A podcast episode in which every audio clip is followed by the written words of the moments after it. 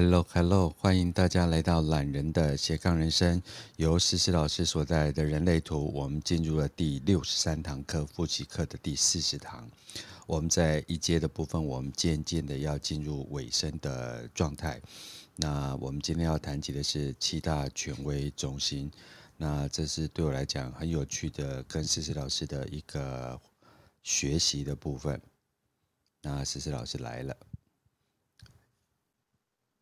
恰恰恰，思思晚上好，莫诺哥晚上好，大家晚上好。你在替谁推广那个能量罩？什么呢？哦哦哦，你是说手工皂吗？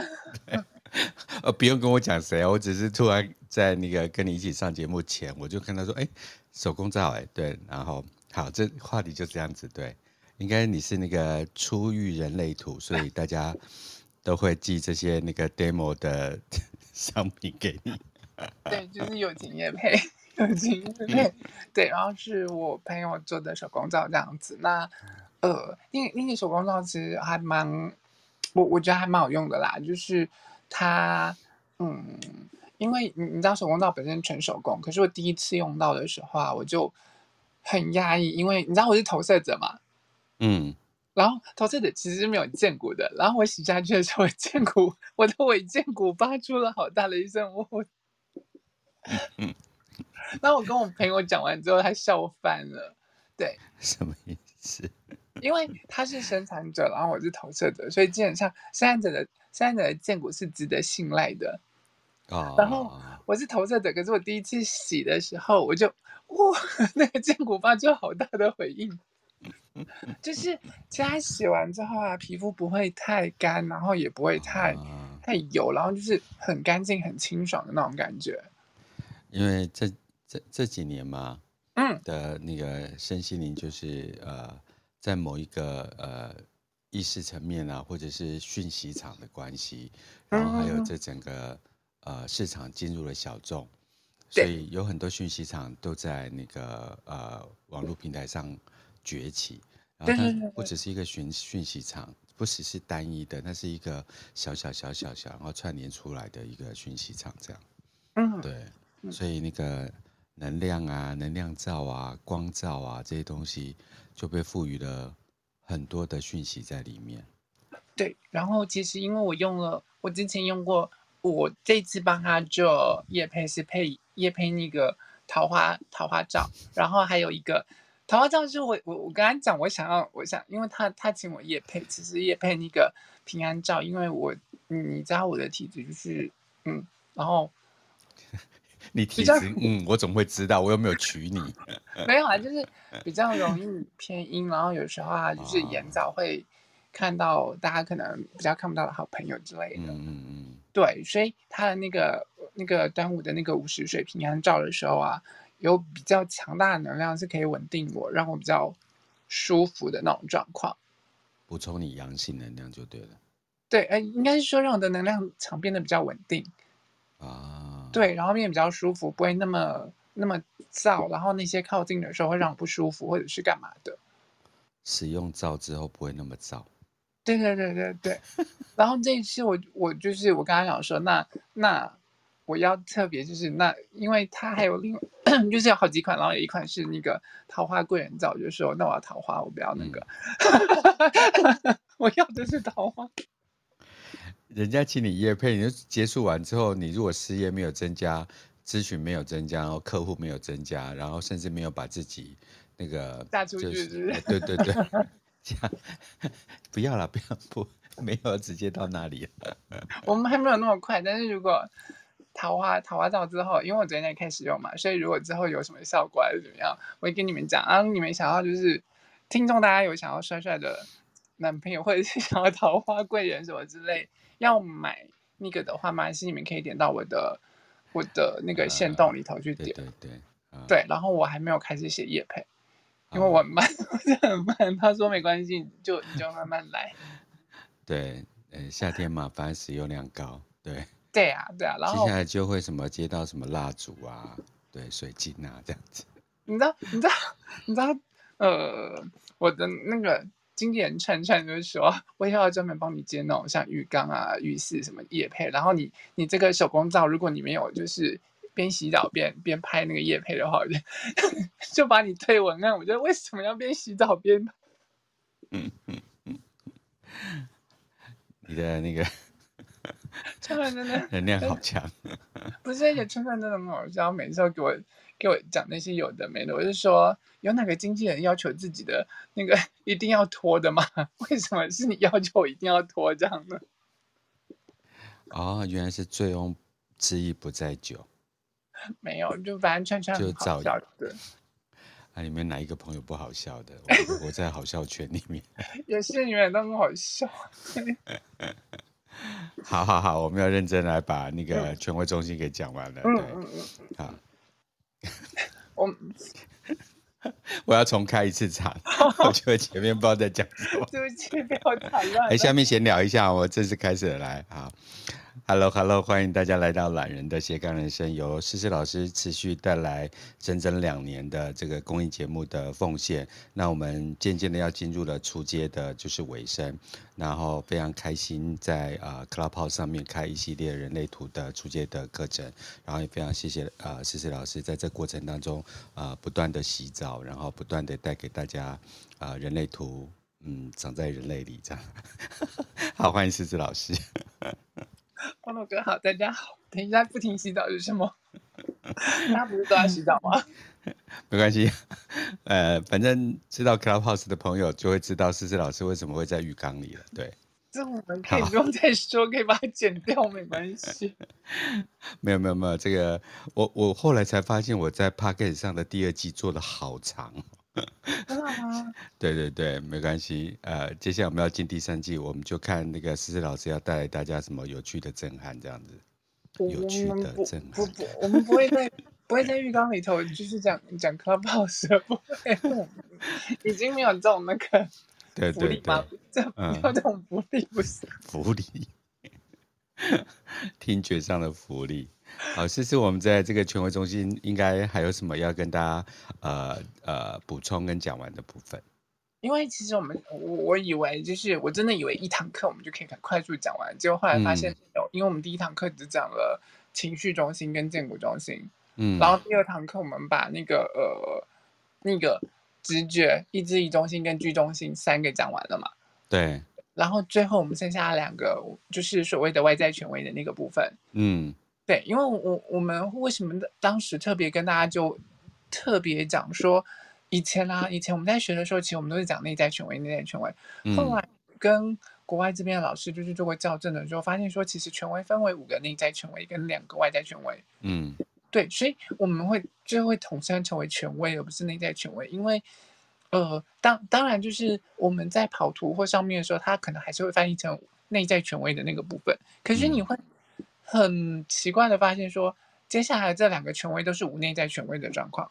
嗯，它叫无内在权威，可是这两个其实都是关于外在的外外在权威的那个部分，因为，嗯，接下来的那个部分就会是一个投射者的无内在权威。嗯，然后最后一个呢，就是反映者反映者的月亮权威月循环权威。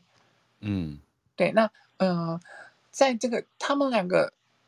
不一样的，他们两个共同的状况其实都是他们没有内在权威，因为我们说内在权威是喉咙喉咙中心以下的才叫做内在权威嘛。没错，对，也就是那个情绪，然后意志力啊，对不起，情绪、荐骨、直觉、意志力跟居中心、嗯、这五个合称内在权威。对，然后根部不是权威，根部它是其中一个压力中心，就跟头部中心一样，它不是权威。嗯嗯，可是。再来喉咙中心以上的，它就会它就会被称为外在权威，因为它是强大的、嗯、强大的头脑的那个部分，然后就不用说反应者，反应者是全部空白的部分嘛，嗯，所以它是跟着月亮的月月循环权威，嗯，那我们先来讲到接下来要介绍的第六个权威是无内在权威的投射者，OK，然后无内在权威又叫做环境权威，嗯，因为我们那时候说过。为什么说它是环境权威？因为我们不是那时候在讲到居中心的时候，有讲到说居中心空白的人，嗯，环境对他来说特别的重要，嗯，只要就是说环境感觉不对的话，不是在正确的对的环境里头，接下来你所遇到的所有，人事实地物全部都不会是正确的嘛？对，对。那你想哦，他这边是无内在权威的那个状况，是喉咙中心底下空白。嗯。那既然喉咙中音底下空白，就表示代表一件事，居中心一定空白。嗯。所以它被称为环境权威。嗯。对，这些无内在权威的这这些人，他一定是投射者。无内在权威，呃，环境权威的这个无内在权威，他一定是投射者。嗯，对，为什么？因为第一个，它的它特殊的设计是在于喉咙中心底下空白，它有可能是头部接到逻辑中心最上面的两个三角形接在一起。嗯，或者是头部接到逻辑中心再接到喉咙。嗯，或者是喉呃逻辑中心接到喉咙。嗯，对，只要这三个呃最上面这三个区块，任何两个能量中心连在一起，或者是三个能量中心连在一起，它就是无内在权威的投射者。嗯，对，就就例如我就是喉咙以上全部都有颜色，喉咙以下全部空白。嗯，对，所以其实你要知道一件事情，因为逻辑加逻辑加头部连在一起的时候，它就是一个很强大的外在权威。嗯。他如果用在别人的事情上，他在做思考的时候，会有自己固定、固定运作的模式，会有自己固定思考的模式，自己固定思考的方法，固定的灵感来源，嗯，然后固定的一些转化那些灵感，然后把这些想法转化成为呃语言，让我们知道的那种状况，然后固定说话的方式嘛，嗯。嗯，所以。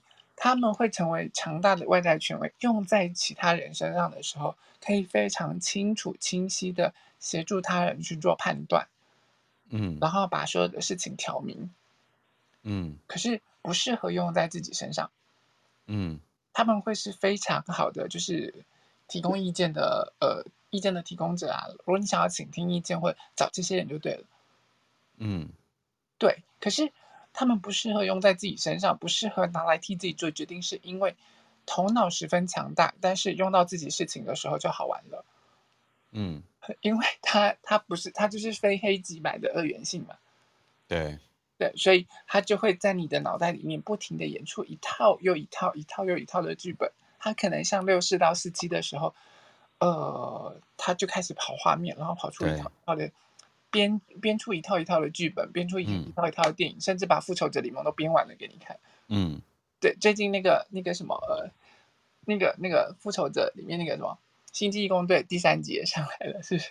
你去看了吗？我还没去看。我没有，没我有电影院恐惧症啊？为什么？因为好多人跟我一起看电影啊，场场爆满，把电影院搞搞成那个演唱会，万人演唱会。这我有一次这样子的经验，对对，不明白你在讲什么。但因为我其实还好，就是偶尔有时候会看到一些可能朋友站着或者是的时候，就几个人，那我就还好，就算了。我其实比较喜欢去电影院看，是因为我喜欢它的声光效果。对对，可是如果真的太多人的时候，我也会不舒服，不管是。真人或者是好朋友的，嗯嗯嗯，对，好，所以他一直演戏给你看嘛，所以就会造成自己的困扰。啊，但演戏给别人看，他没有办法去操控别人。呃，他不见得会演戏给别人看，但是因为你知道，就是说他很清楚的在协助其他人的时候，他可以讲出正确的一套来龙去脉，提供人家正确的意见。例如说，呃，这个人可能怎么样怎么样怎么样，所以他会怎么样怎么样怎么样，但是他就是提供了一个参考的意见。嗯。它并不能当做其他人决策的依据或干嘛，嗯，对。那但是它用在自己身上的时候，就特别容易干扰啦，因为它就会反复、反复的一直、一直反复来、反复去，然后可能会让你想到三更半夜睡不着，头很痛，然后做事情的时候就开始犹豫。而且有颜色的它更容易联合其他空白的中心，开始。我我们讲了，就是头部中心，它很容易会联合其他空白的中心来作乱嘛。嗯，没错。然后你就会成为非自己的那一块，可能就是例如他联合情绪中心开始作乱，或联合意意志空白的意志力中心开始作乱，嗯，所以脑袋就会特别容易的干扰，对，尤其是当你遇到了就是说进入到错误的环境的时候，你接下来发展的事情都是呃发展下下去的人事物啊，发展的方向是错误的时候，你的脑袋又开始不停的。一直控制你啊，然后开始想这些事情啊，我要不要再坚持下去啊？那也许我不想要，我之前的一些事情啊，做了这么多啊，那只是白费，所以我要继续坚持，然后可能就会空白意志以中心跟脑袋联合起来，就无谓的坚持下去了。嗯，对，或者是因为害怕冲突的时候，就继续做吞忍啊、忍耐啊等等的之类的，然后做出对自己不好的决定。嗯，所以对他们来说，环境会决定一切一切嘛。你你要明白一件事情，这些无内在权威的投射者们，你们如果到了一个环境，到了一个地方，真的很不就觉得这个地方不舒服，呃，那种不舒服不是说。其实是你一一进去的时候，你自己就会有那个感觉，觉得这个地方好像怪怪的，不知道哪里哪里怪，或者是进去到这个地方，坐在这个位置上的时候，你会觉得嗯，不知道我反正我就觉得怪怪，有点不舒服。你的身体会直接告诉你这些事情，嗯、除非你已经非常的混乱，非常的 confused。嗯，对，那可能没有办法判断，这时候你可能要离开一下环境。嗯，对，因为当你待在那个环境，你其实自己自己已经够混乱了。那待在这这地方你都没有办法判断的时候，你会更混乱。嗯，但是如果你到了一个健康、舒服、正确环境的时候，它是会让你感到舒服。嗯，对，会让你感到没有那么哎，那么那么那么混乱，会让你比较感到安心一点点的那种状况。像其实我以前都不知道我自己的身体会做这件事情。嗯。直到我学了人类图之后，我仔细去观察，我才发现一件事情：我每次进去一个地方或干嘛的时候，我的身体会自己找位置坐。啊，他他会自己去找一个我想要坐的地方，或我想要坐的一个位置。对，然后，嗯、呃，像以前有时候啊，我跟我朋友去吃饭或干嘛的时候，他们会问我说：“啊，你要不要坐沙发区？”有时候我会想坐，有时候我也不想坐。啊。对，可是如果我我不想坐下去，我还硬坐的时候，接下来可能，呃，就会有一些比较奇怪的一些事情发生，例如说，哎，不小心打翻汤啊，或者是干嘛的，或者是吃东西吃一吃的时候，然后跟朋友在聊天的时候，注意力会一直被吸引走啊，或干嘛的。哦，那定位怎么办？定位嘛，那这一拜定到一个你不喜欢的位置怎么办？他们可能会带带到一些呃你不舒服或不喜欢的那个位置，我倒。比较没有遇到过这种事情啊，对，然后就是比较容易会遇到说，呃，你你要坐在沙发，或者是面对面向谁，或者是面对哪一方的那个位置这样子而已。嗯，对，对啊，嗯，那我知道了。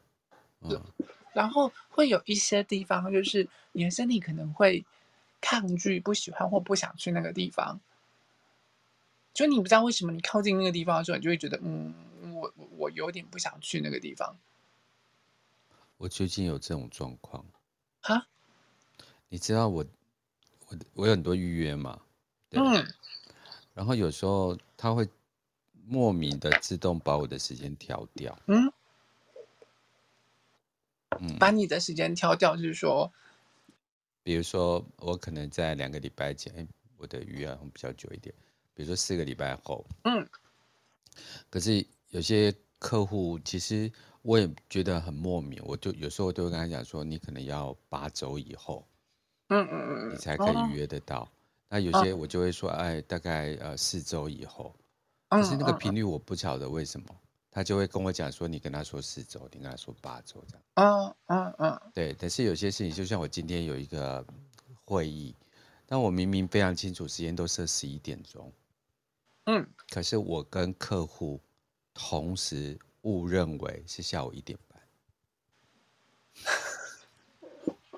可是因为这件事情有第三方，所以第三方在十一点到，嗯、那我跟客户一点 才到，就是一点半。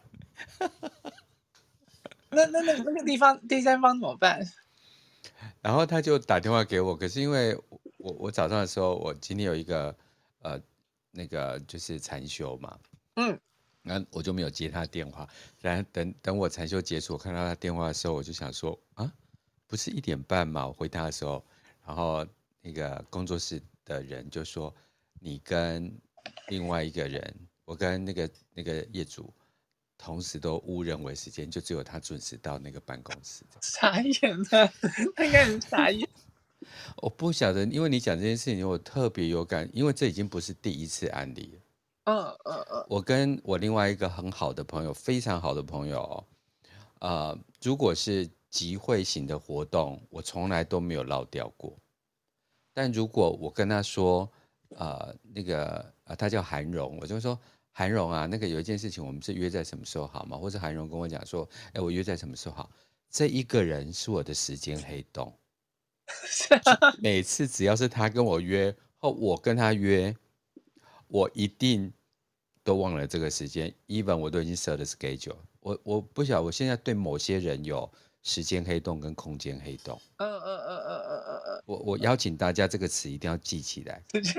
真的，你莫名的会觉得。你跟某一个人约同一一件事，如果他屡见屡就是你一直都在发生，你可以把这个东西叫做时间黑洞，因为你们两个中间的通道啊，在量子的状态里面啊，形成了一个那个时间没有对接的状态。嗯嗯嗯嗯。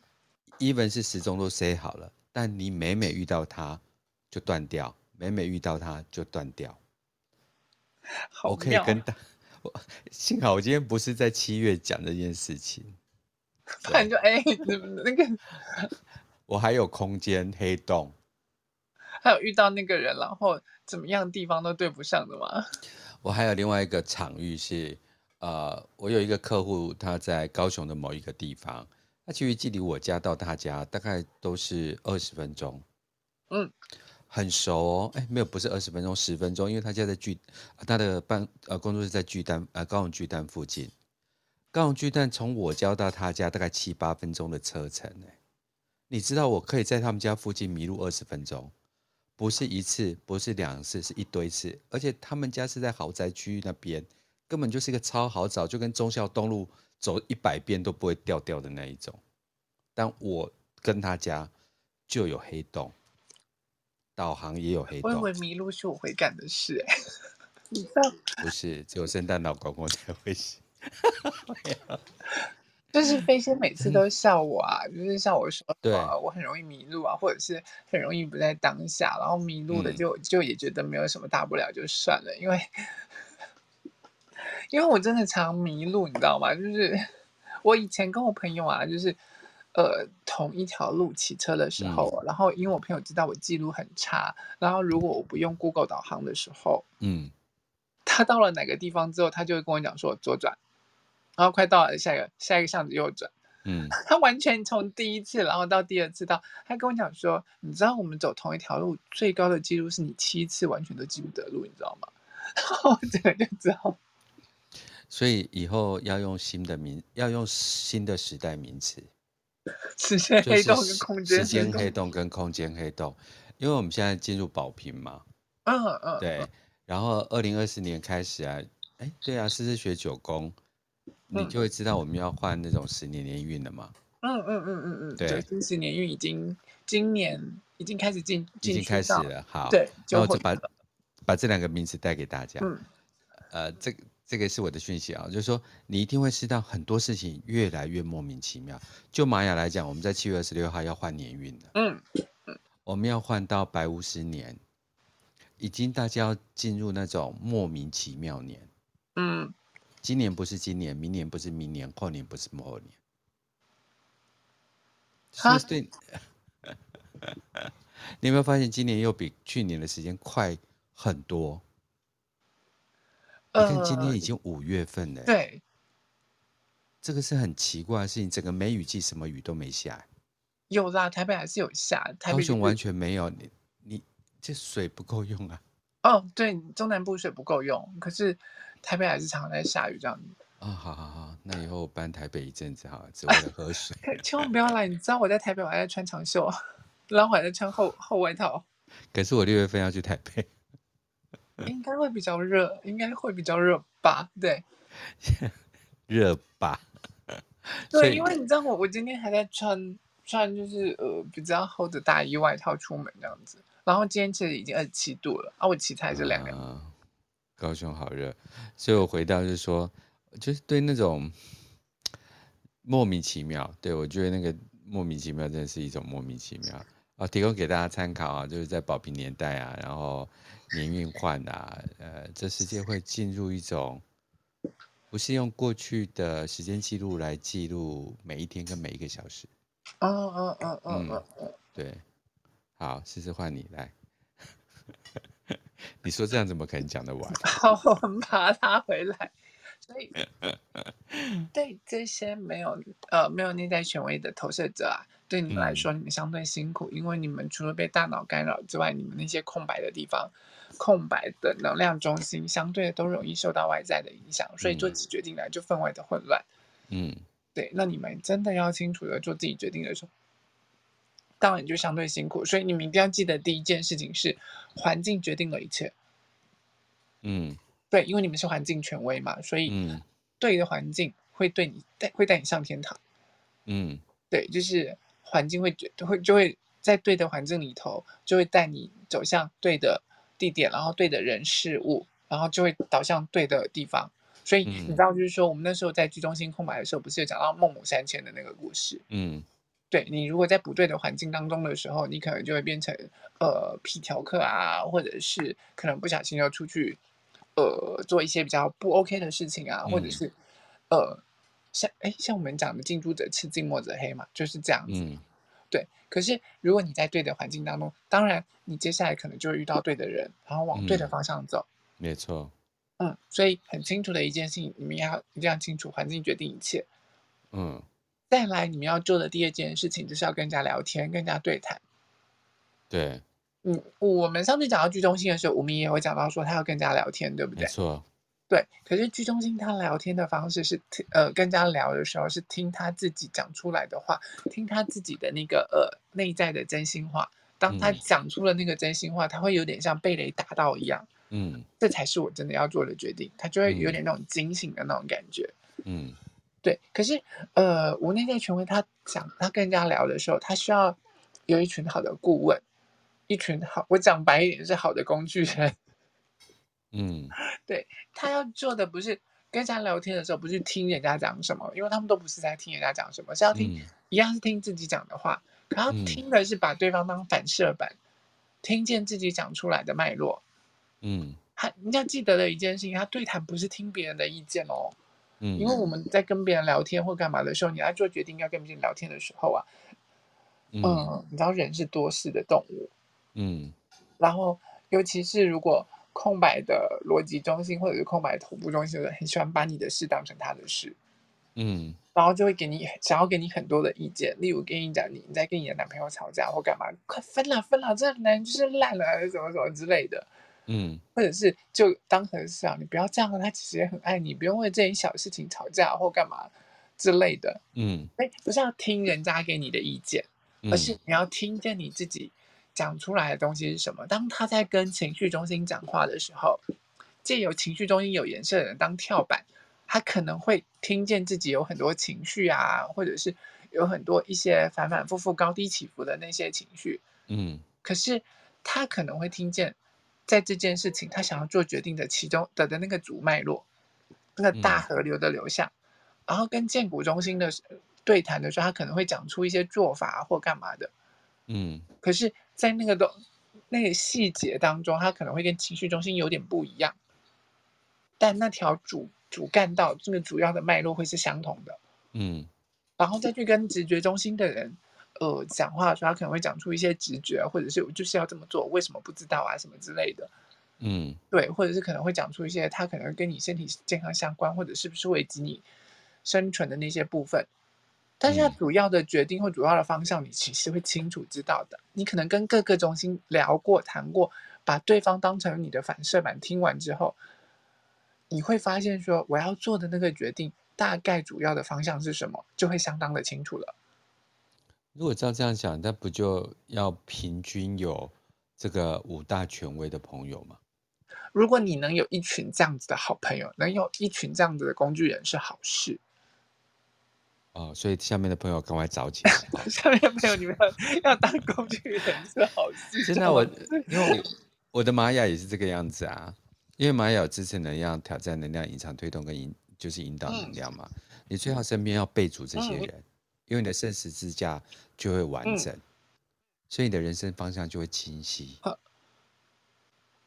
呃，这个是很重要的，因为玛雅的金字塔是少数，呃，跟其他金字塔最大的不同都是它拥有呃埃及金字塔的呃就是四的能量跟所谓的呃。呃，四四边的，就是呃九十一阶的这些能量加起来之外，你从俯视图下去看，你还会看到你的生死之能量。哈，生死圣十字哦，圣十字，我听成生十字了。好，你肚子饿了。对，所以就跟诗诗所讲的，如果你你你是这样子的一个权威中心的话，就是无内在权威的人，嗯、那你最好的方法就是你身边有。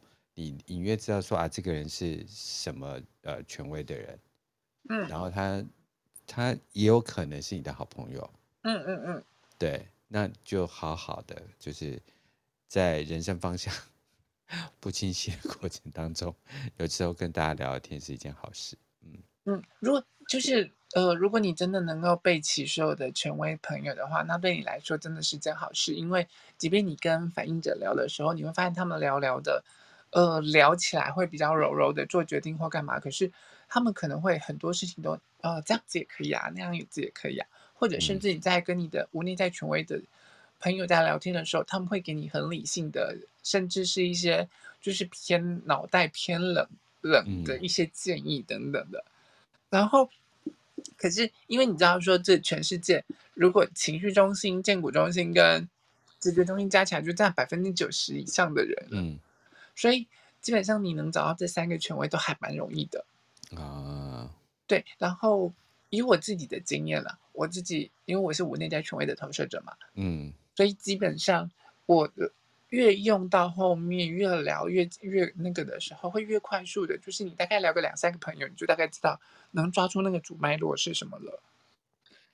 而且我我其实可以提供给各位。没有恋爱权威的同的同学们，如果你们真的想要聊的时候啊，你真的没有一些朋友或干嘛，其实网络上的一些，嗯，也是会是一个很好的帮助。就像我其实之前回回过几个无内在权威的同学的讯息，或者是跟他们聊的时候，我其实没有做什么事情，我就只是跟他们讲说，我就是提问题，就是提提他的问题，说你想这么做吗？那你为什么想做？嗯、你为什么要做这个决定？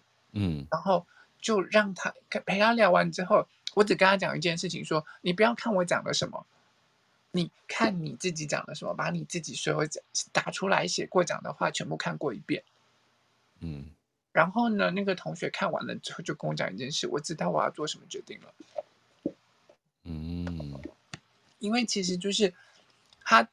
就有点，就是有点像你在听你自己讲的话，可是因为现在网络发达的状况，你可以把你自己写过了、讲过的事情写过，全部书写下来，然后重新去看过、重新去整理的时候，你会发现你的大脉络在哪里，你就会清楚我该怎么做决定了。我好想搞笑，怎么了？就拿自己的话打自己的嘴巴，越想越好。什么什么意思？啊，不是就是要听见自己讲的话吗？啊，不就是拿自己的话打自己的嘴巴吗？可是他不见得会打自己的嘴巴啦，对啊。没有啊，开玩笑，我就突然想说，嗯，这句话好像拿自己的话打自己的嘴巴，不是啊，是听见自己的声音呐、啊。对对对对对，听见自己内在那，你你真的想做的决定的那个脉络，嗯、那个居中心是听见自己内在真实的声音，嗯。然后你无内在权威，你环境权威听见了是你，你真正做决定真实，就是你的那个大方向跟脉络。所以同样的对谈都不是听别人的意见，都是听见，一个是听见自己的内在，一个是听见你自己在各各个反射板当中找出的那一条大方向。嗯，对，然后，嗯、嘿，然后你们要记得清楚的一件事情，因为你是投射者，所以最重要的一定是等待别人的邀请。没错，对，因为邀请等待邀请是你的策略嘛。如果邀请没有来了，嗯、你再想做这件事情，嗯，他哦，你也可以弄表，我跟你讲，就是，因因为投射者是，尤其是没有内在权威的投射者，你要明白一件事情，你是我们那时候在讲投射者的时候，就会讲到说，这些投射者其实他们是投射者当中最辛苦的一群。嗯，然后他们虽然只有百分之一趴，也是呃，主持人那时候讲说他们会是呃，最后会是投射者当中最顶尖在领导的的那个投射者。嗯，因为他们底下的所有的空白能量中心，一旦在当中学到了所有智慧的时候，嗯，他们可以透过这些智慧，然后给其他的人。很多很多的引导，嗯，然后领导其他人，然后协调生产者啊，然后协调呃反反应者跟那个显示者的能量场，然后把对的人放在对的位置上面，嗯，甚至呃协调这些投射者们，然后让投射者做出他们可以做的正确的事情，这样子，嗯，所以最重要对他们来说就是等待等待别人的邀请，因为一旦你。不只有他们，而是对每个投射者来说，当你越清楚等待邀请的重要，尤其是四大领域的那个部分，嗯，就是工作啊、情感、感情，然后人际关系跟居住地，嗯，对，这四大领域，如果你都能够好好等待邀请，你就会走向正确的道路，嗯，对，然后就会走走到你正确的轨迹，就像你的居中心虽然没有定义。可是，当你不断的回到策略的时候，宇宙会把你吸在你正确该走的那个轨道上面。嗯，对，然后你就会遇见对的人，然后开展出你正确的生命，少走很多那一些你应该要撞，你不用去撞墙，可是又撞墙碰出来的事情。嗯，对，因为对很多投射者来说，其实他们很常撞墙。嗯，然后就会显得很苦涩。那对投射者来说，嗯情绪中心的投射者，他们可能还有自己固定运行的的那颗电池，还能够、嗯、还能够冲冲出来，还可以冲突啊。然后冲完之后，他们可能还可以再继续撞。可是撞完了之后，他们也很辛苦。嗯。然后这些没有内在权威的投射者就更辛苦了，因为他们底下一颗电池都没有，可能连想要生气的力气都没有。嗯。对，所以他们就会显得非常的苦涩，然后就好像。你踩到一百颗苦瓜那样子，就超苦的那种感觉，是不是？嗯，踩一百颗苦瓜不会苦，吃一百颗苦瓜才会苦。喝一百杯苦瓜汁，对，或者是喝一百杯苦茶 这样子，对。好了好了，苦味我想我我了解你的苦涩，对，就是那个。散出来，散出来那种感觉，对啊，哎呦，就我在锻炼你当讲师的能力。那是形容词，不要这样子。好，我们继续。对，嗯，所以对对你对这些没有内在权威的呃投射者来说，嗯，你们最重要的记得第一件事情一定是呃等待别人的邀请，嗯，然后呃。再来就是你们要更清楚的地方，就是你的环境会决定你的一切。对，然后再来才是，就你要去跟人家聊。没错。对，然后你聊出来，聊清楚了之后，自己要做什么决定的时候，再去做做那个决定就好了。嗯，对，尤其呃，等待邀请这件事情分外重要，不然一直撞墙的时候，其实你们对你们来说也很辛苦。这是过来人的经验。你讲的好像你是今年六十岁在讲人类图。没有你，好歹我也是那个，就是无内在权威投射者的代表，这样。所以也是一趴的，也是一趴的比例嘛。对，就是一趴的比例。你知道，其实人类图当中有一趴比例的，真的是像没有内在权威的投射者，然后意志力中心权威的人也是一趴啊。然后再来那个一趴，就是接下来的那个、那个、那个呃反应者。反应者。对，就是那个一趴。啊、嗯，三个一趴。对，然后那个一趴，你这样讲一趴，我突然想到，我最近在看那个《不良执念清除师》，女主角也被叫一趴。嗯嗯，等一下，为什么要替人家打广告？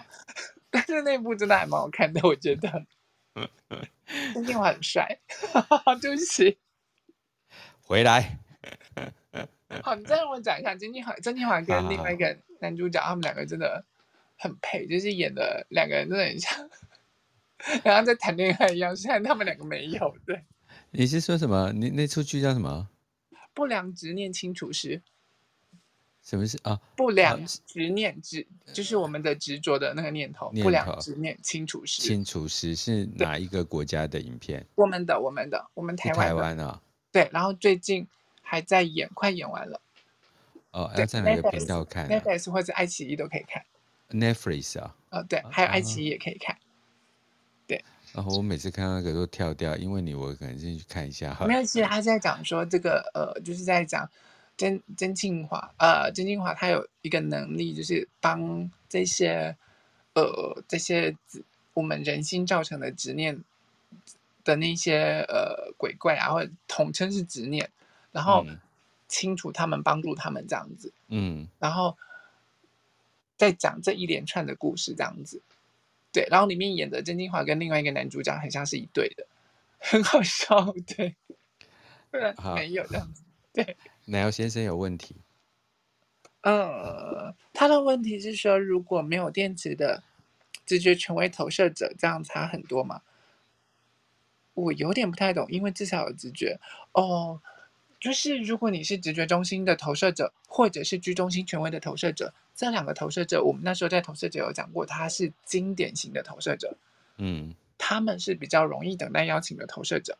嗯，因为对他们来说。就比较没有动力，就是他们身上没有挂动力中心嘛，嗯，然后比较容易等待，等待等待邀请。当邀请来的时候，对直觉中心的投射者来说，他的直觉觉得 OK，这个可以，那他就可以接受邀请了，嗯。然后居中心的投射者可能麻烦一点，他还要再去聊，还要去跟人家聊聊天，聊一聊之后聊出是不是自己想要的，对他们来说会比较好，好于。好于那些有动力中心的投射者。所谓有动力中心的投射者，就是指说，呃，例如说情绪中心接到，呃，情绪中心跟那个呃，情绪中心跟那个意志力中心，或者情绪中心跟根部中心接的这些投射者。嗯，对。那如果你的直觉，直觉一你，奶奶今天其实问了一个很好的问题，因为直觉型投射者它有两种，一种分为有动力，嗯、一种没有动力的。嗯。有动力的那一种就是直觉接到根部，嗯，它是不是有动力？嗯，那如果根部这颗是压力中心，一旦有动力来的时候，有燃料、有压力来的时候，就会迫使他可能快速想要答应答应这个呃答应这个邀请，嗯，然后那时候可能直觉没有发，他没有听见直觉的声音，他就答应，那可能就做出错误的决定了，嗯。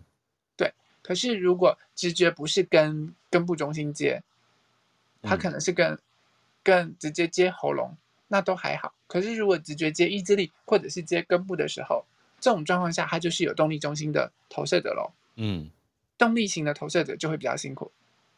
嗯，对。然后，非动力型的投射者，例如直觉直接接喉咙，或者是居中心直接接喉咙，或者是直觉跟居中心接再接往喉咙的这些投射者。他们没有动力，就比较好的等待邀请。嗯，对，因为他们不会有那个电池 push 他们往前走的那个动力。嗯，可是有电池接到有电池的这些投射者，他们会比较辛苦，因为他们比较不好等待。嗯，等待邀请，但是他们的动力对他对人家来说，相对都是迷人的。迷人的？为什么？对，因为这些动力。嗯，首先最最右边那个情绪中心的那个动力，它是它是一个很很强大的一颗电池，嗯，然后它能够散发出非常迷人的能量，嗯，它因为它要等，所以它没有办法在当下做出决定嘛，对。但是对他来说，如果是正确的邀请的的状况下，那个人一定会持续不断不断的回来，因为他一定是看到了你的才华，哦，他才会想要来邀请你。如果只是乱枪打鸟来邀请你一次，你拒绝他，他就不回来了。他没有非你不可。啊、那对对这个投射者来说，他就不是专属的邀请，不是特别而专属的那个邀请。我脑袋又想歪了。啊？回来什么？回来 没有？回来回来。什么歪掉？什么歪掉？我不要讲。没有。没有，知道，这我们继续。好，但是我好好奇哦，好，但是对，没有，因为我就想说，有些人有 SM 的取向啊，然后就很想要有苦涩。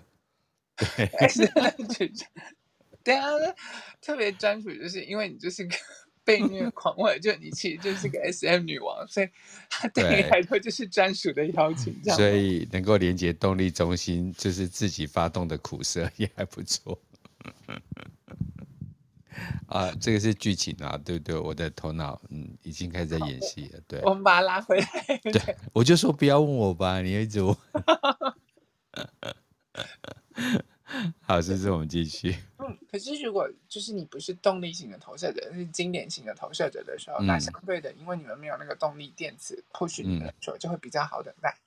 好，那那最困难的就是我们刚刚讲的经那个无内在权威的投射者啦。嗯，对，因为他们真的，你知道底下空白中心多，然后底下空白中心如果他又是不健康的状况下，一天到晚在那些被放大的空白中心混乱的时候，光玩就玩死他了。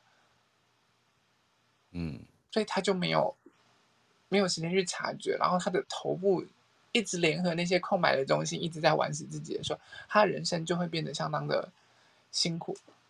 最最经典案例就是思思老师，哎，不是这样子好不好？被玩死？没有没有没有，对，你就去看他那个 脸书的行动，哦，好累。好，我们跳过去，我们跳过去，这个歪掉，往下走。对，所以呃，我们讲完了第一个无内在权威的那个部分，嗯，下一个无内在权威的就是就是反映者，我们又叫月亮循环权权威，也就是当你这张图下来的时候，嗯、我们在反映者那一集有讲到，你一张图全部都是空白的，所有能量中心都是空白，只有闸门被圈起来了，你就是反映者了。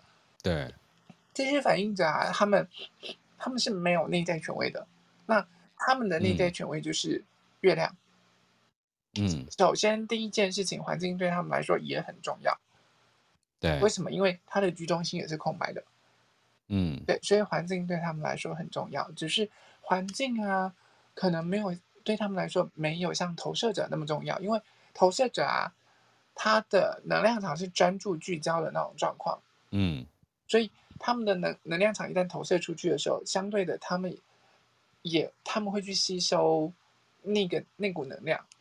他们是专注聚焦，可是他们是会吸收的那种状况。嗯，所以如果这个环境是混乱的，他专注聚焦的那个焦点是混乱的，相对他吸收进来的力量就是混乱的，那个那个能量就是混乱的。嗯，对。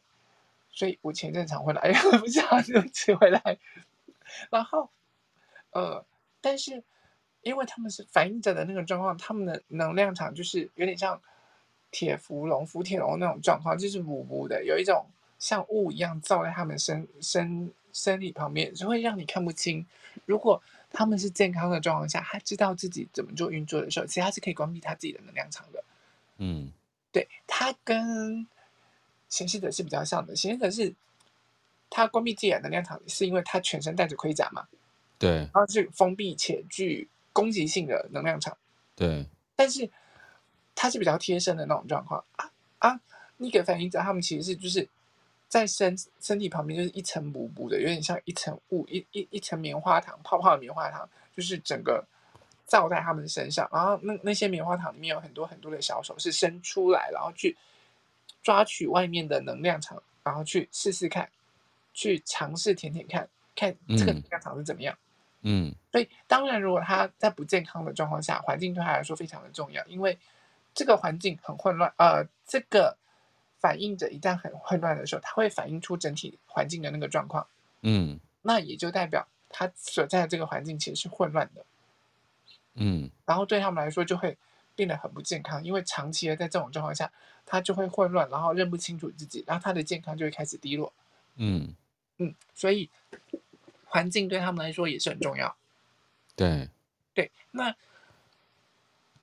除了环境对他们来说很重要之外，他们是跟着月亮做决定的，嗯，就你你你看的那个呃人类图当中，我们那时候其实，在反应者的时候有讲过，只是没有讲到那么细的状况，是因为我们知道说月亮大概二十八天，也也就二十七点五天，有时候比较长，有时候比较短，它会走完六十四个闸门。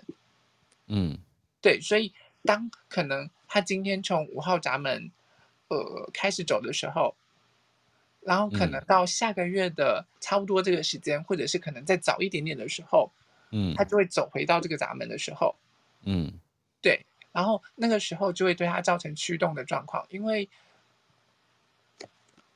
对不起，因为月亮啊，其实它代表的是驱动力。在占星里头，其实有说过，月亮是因为代表的是妈妈，然后代表的是女性跟不安全感的那个部分，嗯，内在不安全感的状况。然后为了我们要活下去，为了我们要站在这个世界上能够站稳的时候，它会驱动满足身身体里头那个不安全感的那个部分，所以它会驱动我们往前走。对，所以。呃，对这些反应者来说，他们完全空白的。那你想，月亮其实是它的驱动力，嗯。然后一旦月亮走到了哪一个闸门，它那个闸门如果是空白的，它是不是就被圈起来？对。然后那个闸门可能就会成为 push 他的那个驱动力。对。那如果好死不死的，它跟它人类图里头，因为右边、左边各有十三个星星嘛，嗯，它只要跟任何一个星星连成同一个，呃。走到那个星星对面的闸门的时候，它就会成为一条线。哦，对不起，它就会连成通道。嗯，连成通道，那两个能量中心区就被接通了，然后就亮起来。这时候，那个能量中心亮起来的时候，就会开始影响这个这个反应者。嗯，他很有可能今天情绪中心跟到喉咙中心被串起来连起来了。这时候，他就会体验到情绪中心的显示者的那个威力。对。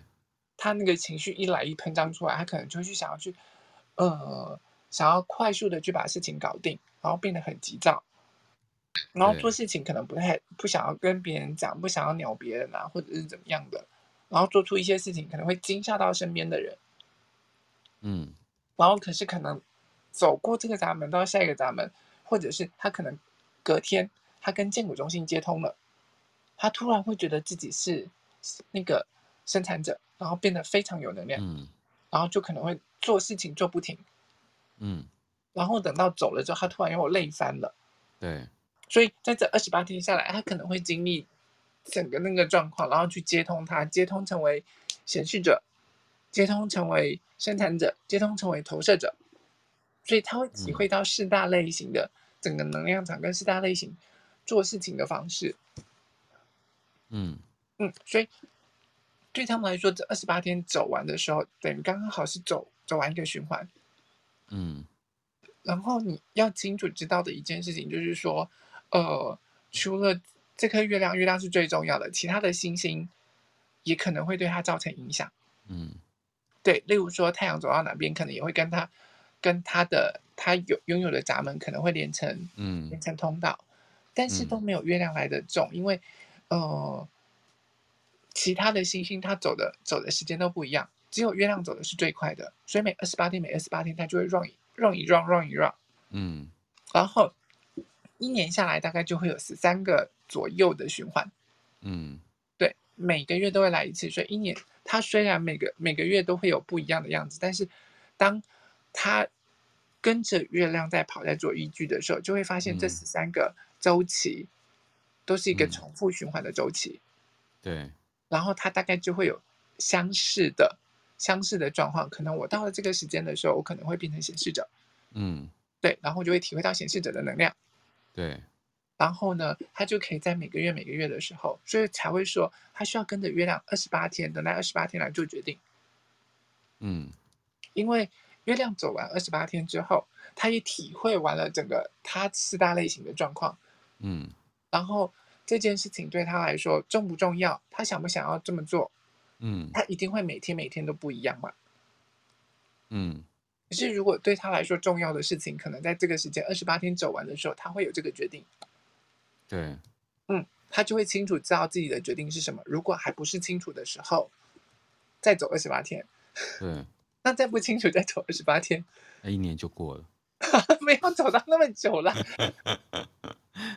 因为十三个二十八天就一年了，也没有走到那么久啦。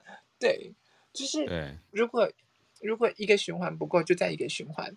嗯，对。然后重复多几个循环，他一定会清楚知道自己要做什么。嗯、对。然后所以对他们来说啊，他们是跟着月亮、跟着潮汐在走。嗯，哦，他们跟我们另外三大类型的人都不一样。嗯，他们真的是就是跟着月亮在生活的人。另外三大类型是跟着太阳在走的。对，其他三大类型是跟着太阳在走的。对，哪三大类型？呃，显示者、生产者还有投射者，哦、他们是跟着太阳在走的，哦、就只有反应者是跟着月亮在走的。哦哦哦，好。嗯，所以他们要等待二十八天，然后等待二十八天，他们也要跟人家聊天。嗯，他们也一样要有值得信任的顾问团团来当反射板，然后这些人真的要很忍耐他们，嗯、真的不能够讨厌他们，因为你知道他二十八天都不一样，嗯、对不对？嗯，他今天可能跟你讲这个决定，明天可能跟你讲另外一个决定，嗯、后天又跟你讲那个决定。然后，如果你是他的顾问团，你是他的工具人，他每天都跟你讲不一样，你会不会觉得，干你到底想怎样？嗯，我现在很想扒死他。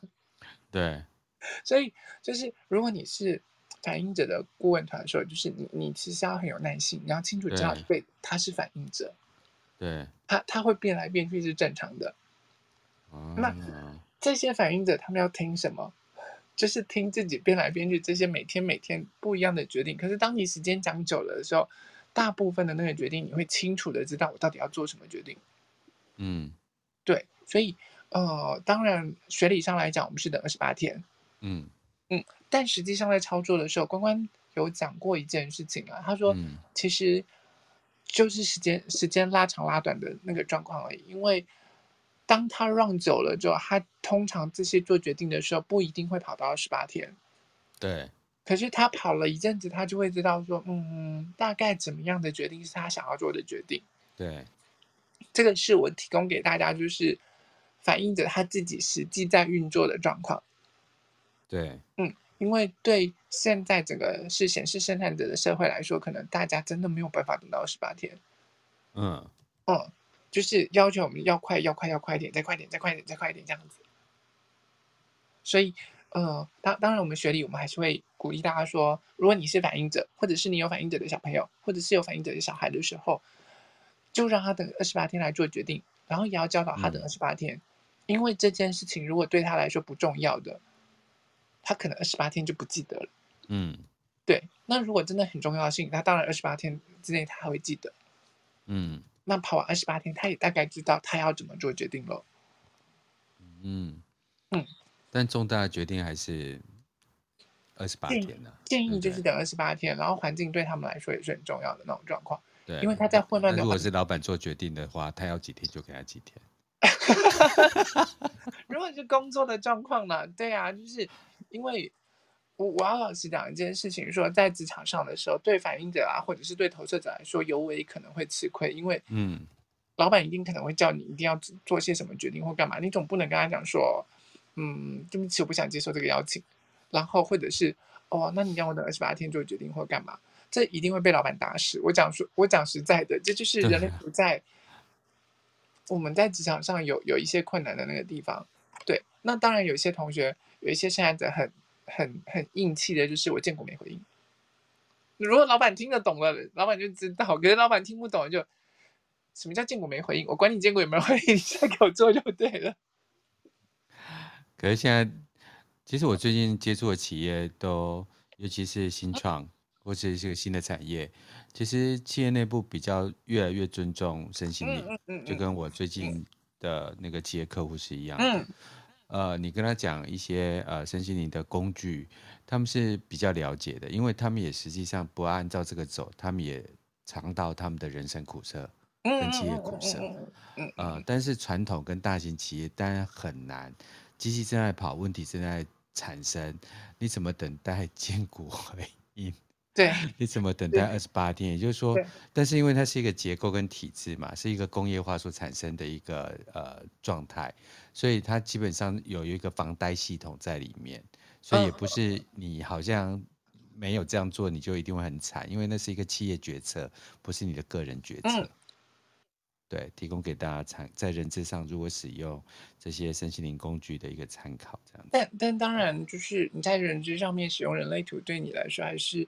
会有一些好处跟帮助的，例如说，你可以透过人类图看清楚，说这个人他的天赋才华是什么，或者是这个人负不负责任，嗯、这个人值不值得信赖，值不值得信任等等的这些状况。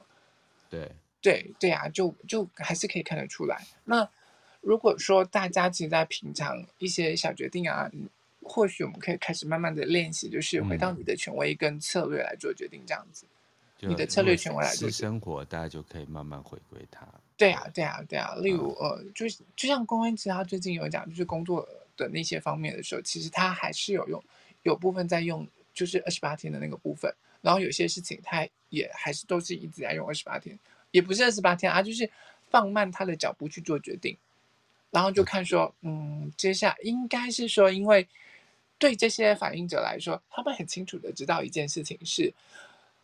所有的时间一旦拉长了，当该发生的就会发生，不该发生的就不会，就也许就不会发生了。那如果真的要发生，注视可能就是要发生的这些事情，然后慢慢的会走向。如果你真的要做下那个决定，它会是整个环境带给你因缘具足的状况，让你去做下那个决定。嗯、这是那时候关关跟我讲的感受。我分享我的，嗯，因为我是那个就是呃显示生产者嘛。所以我很很常会发起，嗯，对，嗯，可是现在其实我还是回到我的呃，就是内在权威，我还是会等待建股回应，嗯，比如说我有很多商业邀约或者是国外邀约，可是有时候我的建股真的没有回应哦，他那个比如说呃，老师我们一起去西班牙，我就想说，我没有回应啊。可是大部分人就说啊，有一个邀约要去西班牙，不就很开心吗？嗯嗯嗯嗯嗯嗯，没有，没回应，没回应就就没有回应，就说嗯，我我没有感觉要去。还有人要邀我去北美，我就说嗯，我见过也没有回应，就没有要去啊。但有人邀我去那个日本河口湖，我就嗯，我见过有回应。哦哦，哦我就说嗯，好好好。可是如果我跟跟别人讲说我怎么去取决。大型邀约，嗯，其实我还是回到我的内在权威，嗯嗯嗯嗯，对，这提供给大家就是这是我的模式啊，对，嗯。啊，否则好，对，提供给大家参考，对。那客户那边就是加能量场还蛮好的，对，因为我要去打颂钵，我要去敲颂钵，你要去敲颂钵，是跟那个云威老师他们还有那个永汉他们去吗？嗯，哦哦。对，啊，宋波不是，不是宋波，不是，不是，哦，不是跟跟永汉他们，哦，好，那对，是跟另外一个团体这样，明白，明白，好的，提供给大家参考，对，嗯。嗯，其实我们现在时间来到九点零二分，所以对，就是我们其实也讲的差不多，就是反映着你，你知道，就是你要等待二十八天，然后每个月都会来一次的那个重复循环，然后嗯。环境对你们来说很重要。也要有值得的那些，呃，也要有值得信任的顾问团，当做你的反射板这样子。对对，所以，呃，整体下来，这就是我们人力图当中的七大权威。那整个顺序再一次顺下来，就是情绪中心，然后胫骨中心，然后直觉中心，意志力中心，居中心，然后再就是无内在权威的投射者，最后一个是月亮循环，月月月亮权威。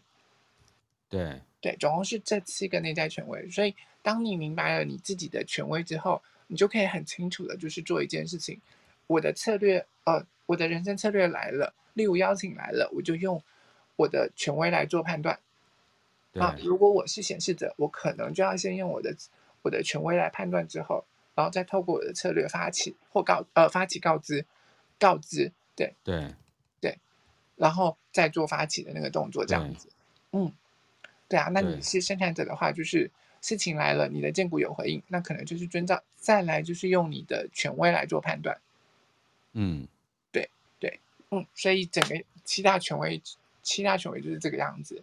那我们其实把权威跟策略通通都讲完了，最重要的就是我们我们人类图当中其实讲了一句话：回到你的策略跟权威来做决定。嗯、对，所以呃。上到现在一整个一系列的课下来到这里的时候，大家应该清楚知道说，哎，我的策略是什么，然后我的权威应该怎么使用才好。如果不清楚的，可以一级一级往上翻。嗯、真的，真的是公益级，做的整整要两年这样子。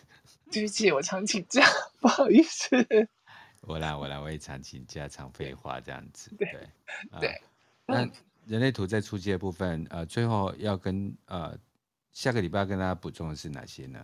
呃，最后一部分就是关于定义的部分。我们在定义当中一定会有讲到，你一定会听到，对，你你的那张图里头一定会有一个什么一分人啊，然后嗯，二分人啊，无定义啊，或者是三分人、四分人的那个地方，嗯，对，然后大家一定会不知道说那那三小朋友这样子，嗯，对，所以可能那个那个部分你们可能要拿出自己的图，或者是有图在手上的时候，嗯，会比较好讲这样子，好、哦，对，所以我们下个礼拜。再来讲这个部分，其实我本来想说，今天把两个权威讲完，我们就可以直接进入到定义了。